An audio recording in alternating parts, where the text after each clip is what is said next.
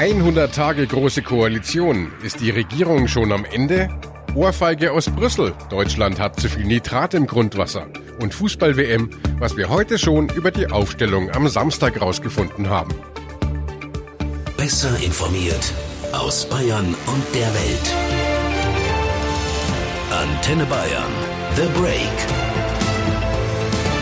Hallo beim neuen Nachrichtenpodcast von Antenne Bayern. The Break ist eure Auszeit für mehr Hintergründe, mehr Aussagen und Wahrheiten zu den wichtigsten Themen des Tages. Es ist Donnerstag, der 21. Juni 2018. Redaktionsschluss für diese Folge war 16 Uhr. Ich bin Antenne Bayern Chefredakteur Ralf Zinno. Deutschland hat heute vor dem Europäischen Gerichtshof eine richtige Schlappe hinnehmen müssen. Die Richter in Brüssel verurteilten die Bundesrepublik, weil zu viel Nitrat im Grundwasser ist und weil wir dagegen zu wenig tun.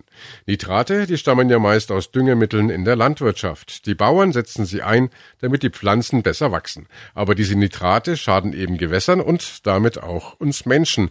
Ob Landwirten jetzt ein Düngerverbot droht, darüber sprechen wir gleich mit dem Deutschen Bauernverband. Doch vorher wollen wir wir gratulieren, denn die GroKo feiert ihr erstes kleines Jubiläum. Die ersten 100 Tage sind geschafft. Ob das äh, wirklich ein Grund zum Gratulieren ist, das darf jetzt äh, jeder für sich selbst entscheiden. Auf alle Fälle war es die längste Phase der Regierungsbildung aller Zeiten. Ganze sechs Monate hat's gedauert, bis man sich zusammengerauft hatte. Und jetzt nach 100 Tagen Jetzt droht sogar auf einmal die kürzeste Regierungszeit aller Zeiten, denn CDU, CSU und SPD kämpfen mit eigenen Problemen und dem Schatten der AfD. 100 Tage nach dem Start scheint die Große Koalition zerbrechlicher denn je.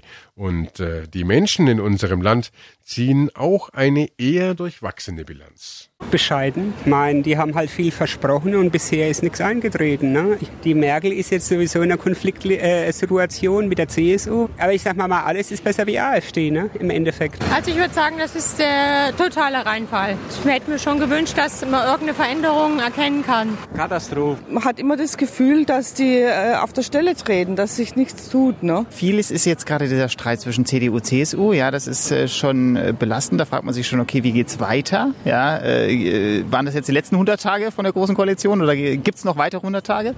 Es ist noch Hoffnung, weil sie sich irgendwie zusammenreißen müssen, aber Kindergarten. Naja, okay. Unsere Kollegin Anja Stein ist für uns ja immer in Berlin, direkt bei den Politikern.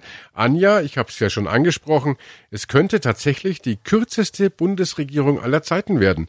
CSU-Innenminister Seehofer hat ja diese Woche erst ein Ultimatum von zwei Wochen gesetzt.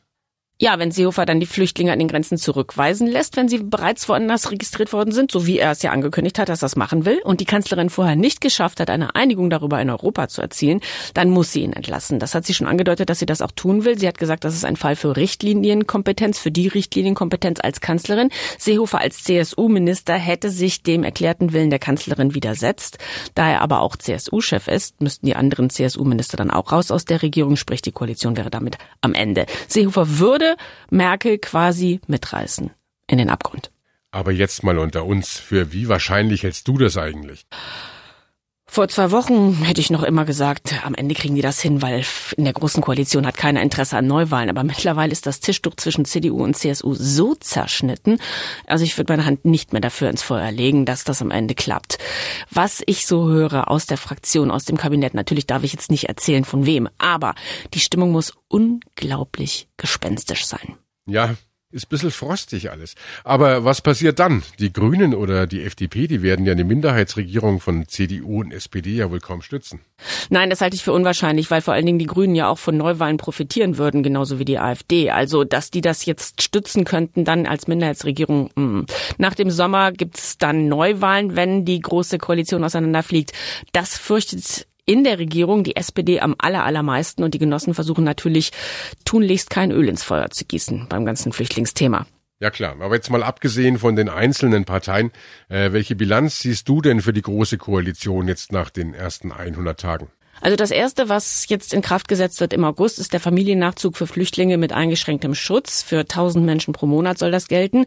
Auf dem Gesetzesweg sind eine ganze Menge Sachen schon, beispielsweise die jetzt zugelassene, in Deutschland zugelassene Sammelklage, beispielsweise für Opfer des Dieselskandals. Dann gibt es das Rückkehrrecht von Teilzeit in Vollzeit, auch auf dem Gesetzesweg. Gleichberechtigte Finanzierung der Krankenkassen durch Arbeitgeber und Arbeitnehmer. Das tritt aber alles erst später in Kraft. In der Pipeline für die vollen vier Jahre sind beispielsweise Baukindergeld, Mietpreisbremse 2, Digitalisierung der Schulen, Maßnahmen gegen Pflegenotstand, ganz zum Schluss die Rentenreform. Also wenn die Große Koalition hält, es gibt genug auf der Agenda, was zu tun ist. Ja, zu tun haben wir alle irgendwie genug. Danke, Anja. Und wir hören mal, was die Politiker selbst dazu sagen. SPD-Ministerin Katharina Barley zieht für ihr Ressort, also das äh, Ressort Justiz, eine positive Bilanz. Wir haben 100 Tage große Koalition. Aus meinem Bereich bin ich sehr stolz, dass das allererste große Gesetz, was diese Koalition beschlossen hat, äh, aus meinem Bereich kommt, nämlich äh, die sogenannte Eine für alle Klage, Musterfeststellungsklage. Also Verbraucherinnen und Verbraucher können jetzt sich zusammentun und brauchen erstmal gar nicht selber zu klagen, sondern können einen Verband beauftragen, wenn sie sich über bestimmte Dinge ärgern, über alltägliche Abzocke, aber zum Beispiel auch über den VW-Dieselskandal. Dann können erstmal die Verbraucherverbände klären, ob sie generell Recht haben und dann können Sie mit Ihren individuellen Ansprüchen jeweils an das Unternehmen rangehen. Das wird es viel leichter machen für Verbraucherinnen und Verbraucher, ihr Recht auch zu bekommen. Klingt ja wunderbar, aber die Justizministerin gibt sich Gott sei Dank auch ein bisschen selbstkritisch. Das Schlechteste ist, äh, dass im Moment sich äh, die Diskussionen um Punkte drehen, die wir eigentlich im Koalitionsvertrag schon längst äh, abgearbeitet und beschlossen haben. Ja, dann fragen wir doch mal nach Ihrer Prognose. Wie lange hält denn die GroKo noch? Ich plane für die ganze Legislaturperiode. Ja klar, was äh, soll sie auch anderes sagen? Fragen wir also lieber die Opposition. Die nutzt den Anlass natürlich zur Abrechnung. Wobei FDP-Chef Christian Lindner sogar fast ein bisschen Mitleid mit der Kanzlerin hat. Wir haben als Freie Demokraten ein Weiter so der Großen Koalition erwartet. Was wir erleben, ist aber ein schlimmer so. Wir beobachten eine Schrillheit und Übererregtheit der politischen Diskussion in Deutschland. Und lassen Sie mich das auch ganz klar sagen. Wir haben durchaus Kritik an der Bundeskanzlerin, was kein Geheimnis ist. Aber die Art und Weise, wie auch innerhalb ihrer eigenen Partei und Koalition persönlich über sie gesprochen wird und sie geradezu zu einer Hassfigur gemacht wird, das erschreckt uns sehr. Gerade diejenigen, die über Jahre die politischen Entscheidungen von Frau Merkel mitgetragen haben, wollen nunmehr in der Endphase ihrer Kanzlerschaft gar nichts mehr damit zu tun haben. Das ist ein so offensichtliches Manöver, dass es ähm, schon bei der bayerischen Landtagswahl den Beleg geben wird, dass die Menschen das so nicht glauben. Es ist äh, nicht ausreichend, dass äh, die CSU nur auf Theaterdonner setzt, sondern wir brauchen in diesem Feld echte Lösungen. Damit dieses Thema endlich aus dem Zentrum der politischen Debatte rückt. Wir haben nämlich nicht nur Migration als Thema, es muss nun gelöst werden. Frau Merkel ist in einer ausweglosen Dilemmasituation durch die Situation in ihrer Regierung. Christian Lindner zu 100 Tagen großer Koalition. Deutschland steht vor einem wegweisenden Fußballspiel gegen Schweden. Unsere Kollegin Katrin Müller-Hohenstein ist bei der WM vor Ort, direkt bei der Mannschaft in Sochi, und sie hat Jogi Löw und Marco Reus persönlich getroffen. Und dadurch bekommen wir gleich einen exklusiven Einblick in die Stimmung in der Mannschaft und können sogar Schlüsse auf die Aufstellung am Samstag ziehen, also wie Jogi Löw gegen Schweden spielen will. Vorher wollen wir uns aber noch um unsere eigene Gesundheit kümmern, denn Deutschland hat nicht nur auf dem Fußballfeld, sondern heute auch in Brüssel vor dem Europäischen Gerichtshof eine Klatsche hinnehmen müssen in Sachen Umweltpolitik.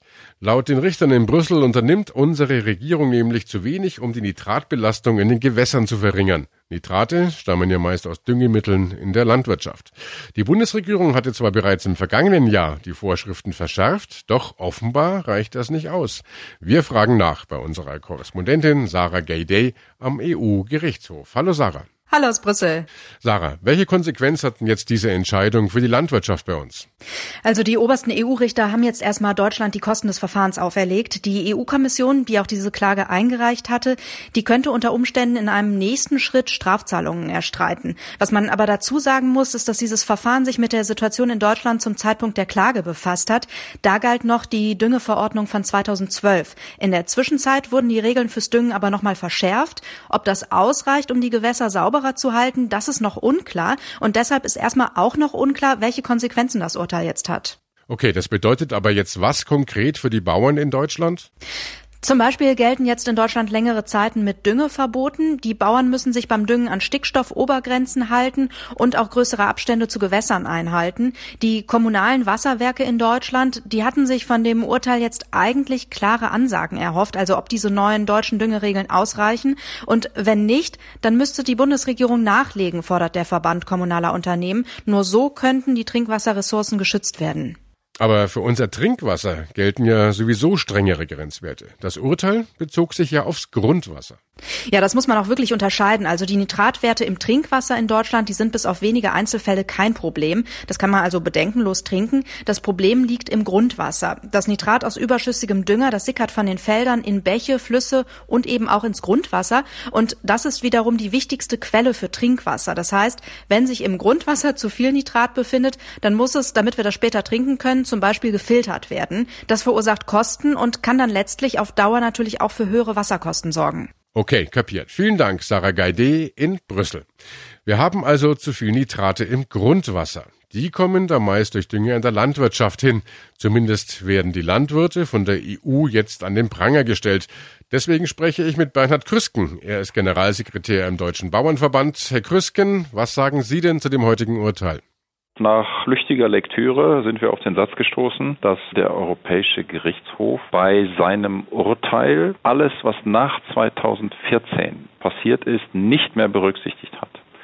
Damit ist unsere Einschätzung von Anfang der Woche voll bestätigt, nämlich dass hier wirklich auf die alte Düngeverordnung bezieht und somit die Basis des Urteils definitiv nicht mehr aktuell ist. Das heißt, wie geht's für Sie jetzt nach dem Urteil weiter? Wichtig ist für uns jetzt, Neudüngeverordnung und die neuen düngerechtlichen Regelungen, die wir seit dem vergangenen Jahr in Kraft haben. Damit haben wir einiges zu tun, die umzusetzen. Das bringt relativ viele Einschränkungen für die Landwirtschaft mit sich.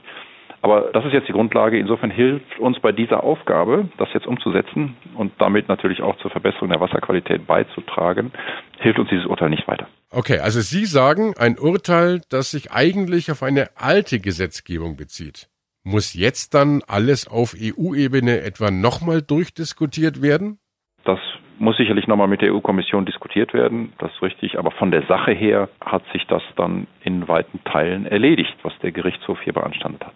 Und Landwirte müssen sich jetzt deshalb auch nicht auf neue Einschränkungen einstellen oder gar äh, Düngemittelverbote. Naja, die Einschränkungen und Konsequenzen für die Landwirte haben wir mit dem neuen Düngerecht hier schon bekommen. Man muss jetzt sicherlich nochmal im Detail lesen und äh, es muss sicherlich auch nochmal eine Diskussion geben zwischen Bundesregierung und EU-Kommission, in welchem Umfang die Kommission dieser Argumentation folgt. Vielleicht muss man da noch einen kleinen Schrauben nachjustieren, aber im Großen und Ganzen muss es das eigentlich sein jetzt. Okay, na gut, wir bleiben da dran. Danke Ihnen, Bernhard Grüsken vom Deutschen Bauernverband. Die Fußballweltmeisterschaft in Russland ist wirklich eine WM der Überraschungen. Sogar Portugal und Spanien quälten sich gestern zu einem jeweils 1 zu 0 Sieg gegen Marokko und den Iran. Und der Iran selbst könnte nun sogar noch Cristiano Ronaldo mit seinen Portugiesen aus dem Turnier werfen. Nach den Leistungen gestern gar nicht so unwahrscheinlich. Aus deutscher Sicht hoffen wir zumindest, dass es am Samstag keine weiteren Überraschungen gibt. Wir brauchen gegen Schweden unbedingt einen Sieg. Und obwohl der Druck ja hoch ist, geben sich Jogis Jungs in der Vorbereitung relativ entspannt. Unsere Kollegin Katrin Müller-Hohenstein ist ja direkt bei der Mannschaft in Sochi. Katrin, wie läuft's denn so am Schwarzen Meer? Also den ersten Knaller gab's gleich gestern Morgen. Da habe ich um kurz nach acht meine müden Knochen auf die Strandpromenade getragen und wollte da ein bisschen joggen gehen. Und nach ungefähr 100 Metern stand rechts so eine kleine Gruppe und ich laufe an der vorbei und ich war total im Tunnel. Ich habe äh, überhaupt nichts gesehen und auf einmal höre ich Katrin, Katrin. Und es wurde ordentlich gejohlt und geklatscht und dann drehe ich mich um und dann stand da Yogi Löw mit ein paar Kollegen und die haben mich ordentlich angefeuert und es war ziemlich peinlich, weil ich einfach nur so komplett verpeilt war. Ja, ich bin dann, ich bin dann ein bisschen schneller weitergelaufen. Schön, dass Yogi wenigstens dich anfeuert. Hoffentlich motiviert er seine Spieler auch so. Hast du denn schon etwas über die Mannschaftsausstellung am Samstag herausfinden können? Ich habe äh, Marco Reus getroffen gestern. Das ist ja derjenige, den viele für den Heilsbringer halten für das Spiel nun gegen Schweden. Und wir haben geplaudert. Ich habe ihn gefragt, ob er denn schon weiß, ob Joachim Löw ihn aufstellen wird am Samstag. Ähm, darauf hat er gesagt, also er, er weiß es nicht. Und selbst wenn er es wüsste, würde er es mir nicht sagen, was man halt so sagt. Aber ich habe Marco Reus einmal tief in die Augen geschaut und es gibt ja so diese ja, es gibt ja Informationen, die, die, die, die, die man irgendwie auch sehen kann. Also ich gehe davon aus, er wird am Samstag von Beginn an spielen. Ja, spannend. Wir brauchen ja sowieso jeden Mann. Sind denn eigentlich auch äh, viele deutsche Fans schon in Sochi? Also interessanterweise habe ich noch keine deutschen Fans gesehen, aber die Schweden sind schon da. Schön gelb und blau. Und äh, ich habe gestern gleich mal eine äh, schwedische Fangruppe angesprochen und wir haben ein bisschen geplaudert über alles Mögliche, natürlich auch über das Spiel. Und äh, da haben sie gesagt, also ein 4 zu 0 würde ihnen gut gefallen am Samstag gegen Deutschland. Sie haben dann relativ schnell zugegeben, dass das wohl ein kleiner Scherz war und äh, waren dann zum Schluss mit einem Unentschieden auch zufrieden. Wobei ich ehrlich sagen muss, also es würde uns nicht wirklich helfen. Nee, also bitte nicht. Äh, das halten meine Nerven dann nicht mehr aus. Danke dir, Katrin. Das wird am Samstag schon klappen mit einem Sieg. Das glaubt zumindest auch unser zweiter Antenne Bayern WM-Experte, Philipp Lahm. Der ist ja sowas wie Berufsoptimist quasi mittlerweile.